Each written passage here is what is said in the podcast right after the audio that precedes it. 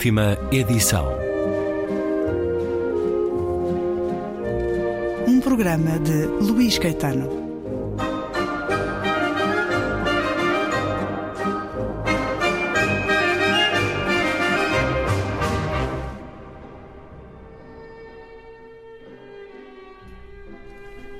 Que cursos paralelos seguiram Bloom e Stefan no regresso?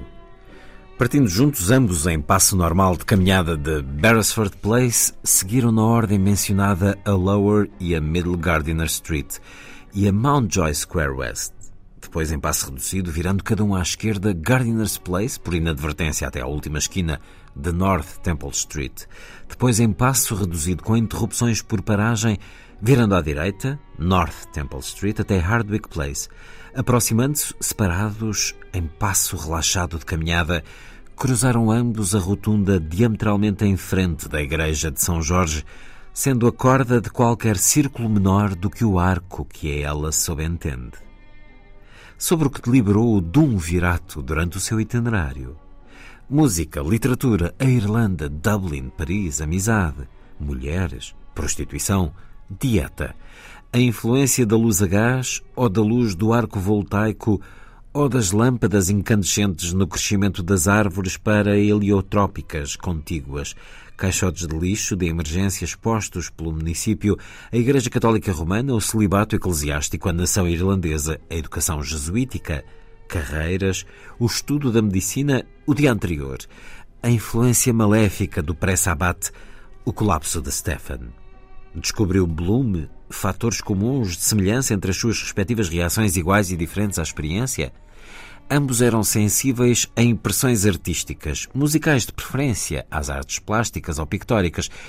Ambos preferiam o modo de vida continental ao insular, um lugar de residência cis-atlântico a um transatlântico.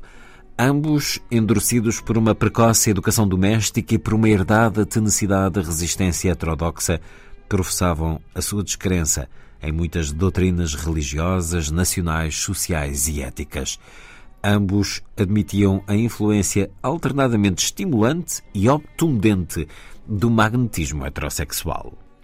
Um certo de Ulisses, de James Joyce, 16 de junho de 1904, um dia na vida de Leopold Bloom, 18 capítulos a evocar a Odisseia de Homero, o regresso à infiel Molly não a Penélope, o dia do primeiro encontro com Nora Barnacle.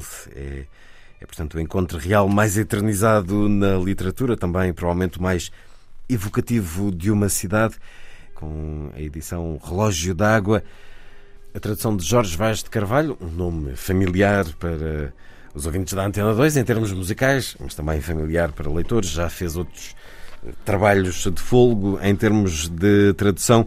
Bem-vindo uma vez mais à Antena 2, Francisco Val, editor da Relógio d'Água. É um desafio de tradução, Ulisses, de, de, James Joyce? É um enorme desafio, mas que era preciso fazer. Eu acho que cada geração deve tentar responder esse desafio. Basta dizer que no Brasil já há quatro traduções e nós, a de João Palma Ferreira, eh, que foi meritória na época, saiu já há mais de 20 anos.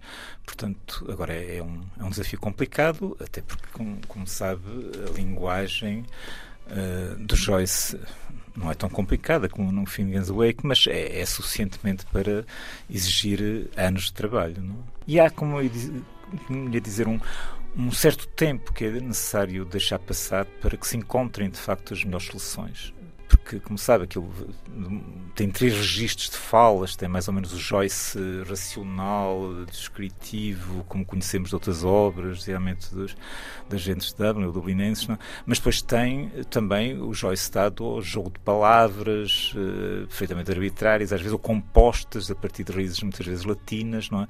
Pronto, e depois tem o Joyce uh, que faz colagens de estilos, não é? Portanto, esses três registros estão muito presentes, e além disso há a linguagem erudita, um dos personagens, que é Stephen Dedalf, e há depois a linguagem mais chã do personagem principal, Leopold Bloom, e há uma linguagem desarticulada que é da Molly Bloom, a mulher do Temos este triunvirato Bloom, a atravessar. Pronto, desigualmente no famoso monólogo final, que aliás recria um pouco aquilo que eram as cartas que a Nora Barnacle escrevia ao próprio Joyce. As pessoas que lhe tiveram acesso já, nós editamos só a correspondência de nós Joyce conversamos com sobre ela. cartas a Nora. Nunca editamos a correspondência dela para ele e, de facto, dizem as pessoas pessoas que a conhecem que têm muito a ver com essa, de certo modo, essa, esse estilo que surge no, no monólogo final do Ulisses. Não? É? Eu tenho aqui uma citação que esqueci-me de escrever o, o autor. Este é o livro do qual somos todos devedores e nenhum de nós pode escapar.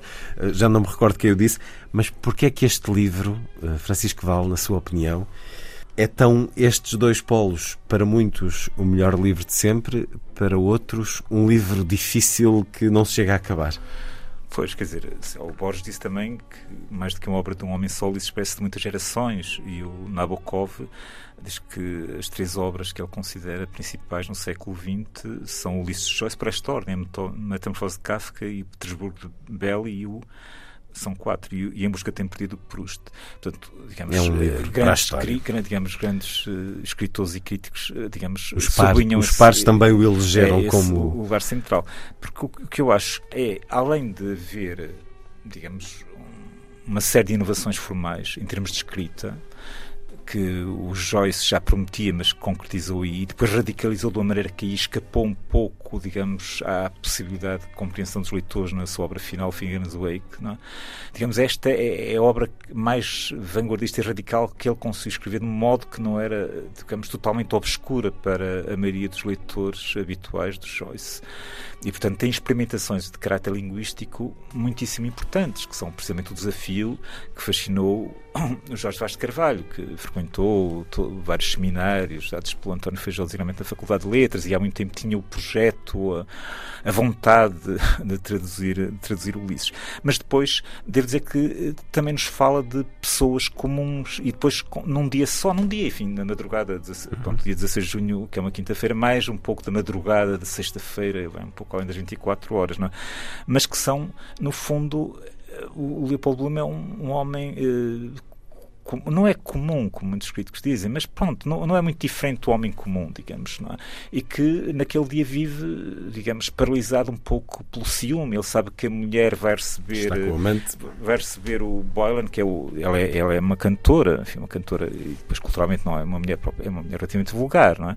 Mas é bastante, em termos eróticos, é uma mulher bastante ousada, não é? É a projeção de Nora. Sim, de certo modo, sim, de certo modo pode considerar-se, mas portanto, ele sabe que ela vai receber esse Boylan e faz uma coisa, ele que ama ainda prefere que ela já agora o traia com o Stefan Delos, que é pelo menos um estudante de 22 anos, um intelectual, poeta, que é um pouco o que foi o Joyce no retrato de um artista enquanto jovem, e prefere que seja traído a Nora uh, faça, faça, o traia com, com, com Stephen Dells. Isso também... Pelo menos é, é uma coisa perfeitamente prosaica, porque assim ele irá, pelo menos, ensinar-lhe o italiano e ele tornar-se uma, uma melhor cantora, porque ela canta frequentemente em italiano. Portanto, é, é, digamos, um homem. É um dia em que se cruzam imensos personagens, quer dizer, se falam, uh, fazem as suas necessidades fisiológicas, filosofam, odeiam-se, amam-se, enterram-se pronto, é um dia em que surge isso tudo concentrado, não é? portanto, numa Dublin que é recriada com um grande, um grande rigor, digamos, num certo sentido, Joyce era, era realista. Ele próprio disse uma vez que se houvesse um terremoto em Dublin, ele poder-se poder reconstruir Dublin a partir da, da descrição do, do Ulisses, o que não é enfim, uma proeza assim tão grande, porque além da memória que ele tinha, ele na altura estava, ele escreveu isto em, em 16 e 22, em Trieste uh, e, e, e, em vários sítios e também, uhum. e, e, também na Suíça. Em 22 tinha ele 40 anos, pois, portanto é... Portanto, mas além das memórias que tinha, que tinha não tinha deixado assim há tanto tempo, apesar de tudo, Dublin, mas ele consultou uh, o Thomas Dublin Directory, que era um manuário, um manual, digamos, de, sobre Dublin, e o, o, jornal, o Evening Telegraph, do próprio dia 16 de junho de 1904. Portanto, ele, digamos, rodeou-se da informação suficiente para recriar com rigor esse dia de Dublin e esse dia em que, digamos, todos os aspectos práticos da vida, não é? todos os acontecimentos triviais sincronizam em torno de certos temas que são, digamos, os temas fulcrais do Ulisses. Não? É? Ulisses, de James Joyce, publicado pela primeira vez há 100 anos.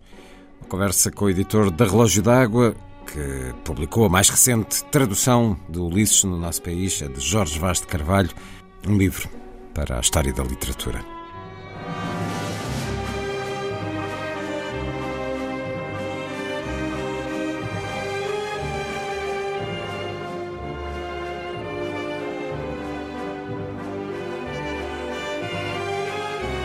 Última edição.